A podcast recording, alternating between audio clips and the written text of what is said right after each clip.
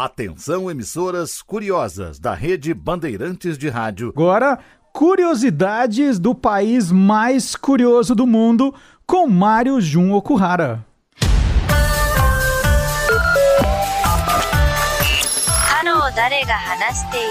Mais 81. O código de área do Japão. Minasan, alguém que desu ka?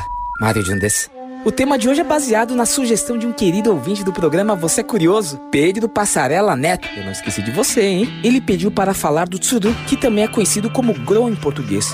É um dos ícones mais tradicionais do Japão, considerado um tesouro nacional simbolizando paz e vida longa. Mas o Gro é também uma ave migratória que se tornou protagonista de um livro infantil da escritora Ellie Pei.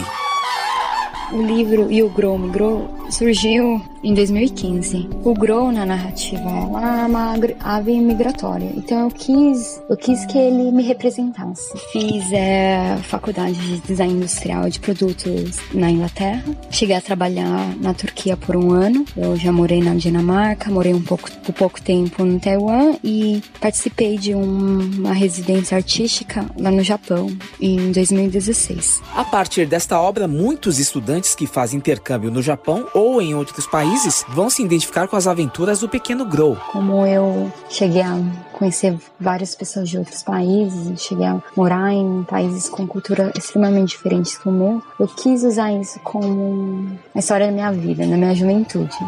O Grow é uma ave muito simbólica na cultura japonesa. Era uma coisa meio simbólico para mim, que isso me remetia ao meu a minha infância. Também queria que a ave nesse livro fosse alguma coisa é, diferente. Ela não é uma ave comum na cultura brasileira. Então isso despertaria algum tipo de, de curiosidade. De fato, o tsuru faz parte do imaginário do Japão. O grow japonês ou ave da felicidade está impressa no verso da cédula da nota de mil ienes. O tsuru é popular no Brasil na forma de origami, simbolizando sorte, paz, saúde, longevidade e felicidade para todos os brasileiros. Desejamos assim um bom final de semana, um abraço a todos, gokigenyo, sayonara.